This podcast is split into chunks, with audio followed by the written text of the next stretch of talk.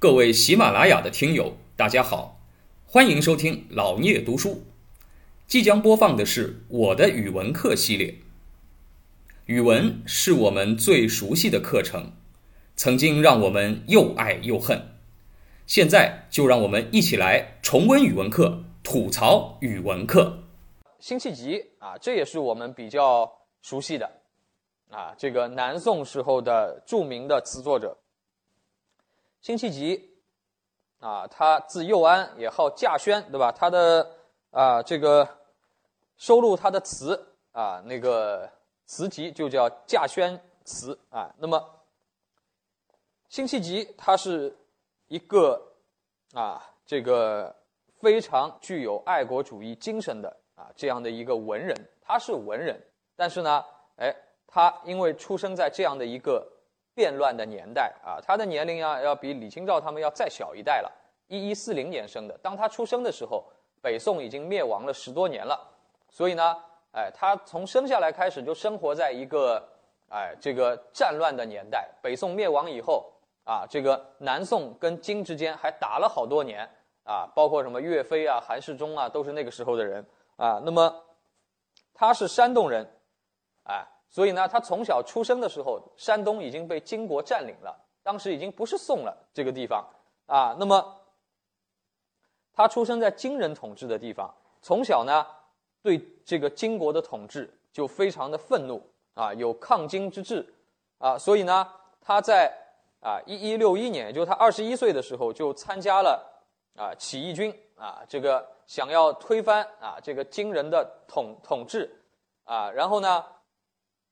又来到啊南方啊，跟当时的南宋联络，就希望呢，啊希望能够跟南宋的政府军联合啊，发动起义啊，将金人从山东赶啊这个赶走。但是呢，啊当他来到南方的时候啊，回回北方的路上，就得知他的起义军的领袖已经被杀死了，哎，所以呢，他就只能带着五十个人啊，带着五十个人。冲到了这个金兵的大营当中，哎，还抓住了叛徒，非常的勇敢啊！就只有一个人带着五十个人吧，总共就五十一个人啊，对这个金兵的大营发动了突袭，还抓住了叛徒，然后把这个叛徒呢押回了南方，押回了宋朝，啊，所以呢，哎，宋朝把他当做一个功臣啊，这个是一个勇敢的年轻人啊，所以呢，哎，任命他做这个啊一些官职。但是呢，当辛弃疾来到南宋的时候，实际上呢，哎，在这个宋朝的朝廷当中，啊，这个主战的一方已经不再占有啊什么地位了，啊，这个跟金国打仗的这个高峰期早已经过了，啊，宋朝已经开始怎么样呢？想在南方，就是南宋啊，偏安一隅了，啊，因为觉得再打回北方去，似乎难度太大。也不可能做到啊！这个宋朝的一个弱点就暴露出来了。宋朝呢一直是强文抑武，本来呢在北宋的时候这挺好，对吧？唐朝就吃亏吃亏在武人太强，所以呢这个哎这个武官老造反，弄得国家不太平。宋朝呢国内很太平，因为武官地位低，率领不了部队，哎文官地位高，哎但是到了南宋呢。国家被人打掉一大半，需要这个武将的力量的时候呢，哎，发现这个武人都不掌兵，啊，这个国家的制度啊，就是非常限制武将的地位，啊，那么那些文官呢，考科举上来的，绝大多数的文官啊，这个，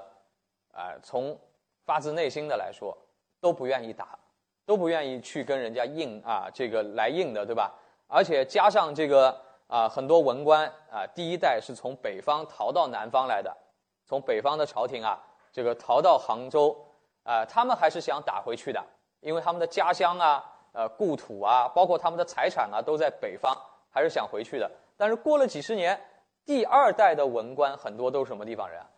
本身自己就是南方人，浙江人、福建人，对吧？江西人。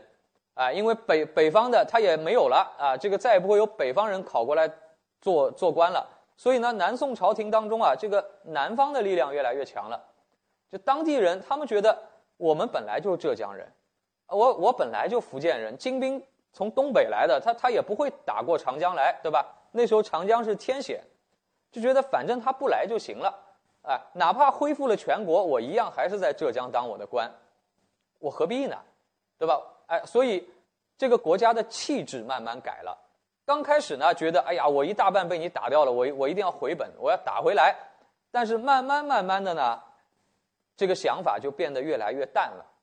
啊，变得越来越淡了，就觉得咱们过好自己的日子就行了，不要让金兵再打来。那金兵要是这个愿意接受点钱呢，咱们就赔点钱，啊，反正太平一点，他不来拉倒，反正宋朝有的是钱，哎，所以到后来呢，这个国家的气质变了。但是辛弃疾这样的北方的年轻人。他是很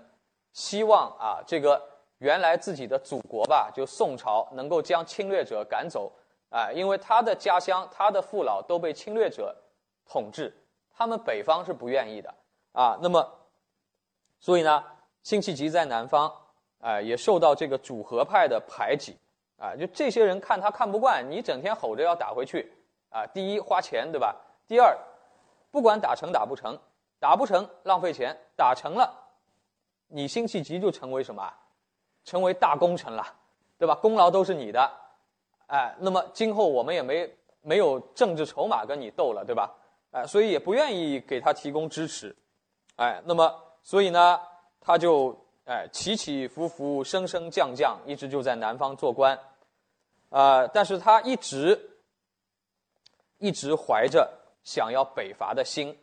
啊，这个一直到他六十多岁，啊，这个那么多年等待下来，终于在这个啊开禧年间，啊，这个韩托胄啊想要北伐，啊想要北伐了，但是呢，哎，这个时候也不任用他，啊，这个也不用辛这个辛弃疾了，所以他最后呢。也非常的失望，啊，最后虽然啊官职还是不小的，啊，但是其实呢他的这个壮志，啊一直没有能够成为现实。辛弃疾他的词很啊他的词很典型，就是爱国主义的主题啊，因为这是他一生为之奋斗的终极目标啊，这个跟他所生存的时代有直接的关系，哎，那么当然爱国主义的词。更多继承和发展的自然是苏轼的这种豪放的题材，这个跟小情小爱这个不搭界，对吧？不是小清新了，这个这个年代也不需要，啊，需要的是豪放的爱国主义的情节，哎，那么他的词今存于世有六百二十首啊，比这个苏轼存存下来的可能还要多一点，哎，这个爱国词是最突出的内容，哎，他将他的这种。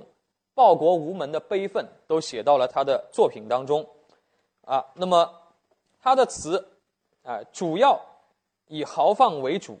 哎，是豪放派的集大成者，哎，但是呢，他也融入了其他的文学创作的一些经验，啊，比如说婉约的、清丽的、啊谐谐谑的这样的一些经验，哎，融入进来，所以他也是宋词的一位集大成作作家。其实，在辛弃疾之后呢。也就没有什么更能够啊超越到啊这个层面的词作家了。宋词其实到辛弃疾基本上已经完成了，啊，再往后呢就开始走下坡路了，哎，他的高峰期就是到他为止了。感谢您的聆听，如果您有任何问题想与主播交流，请在评论区留言。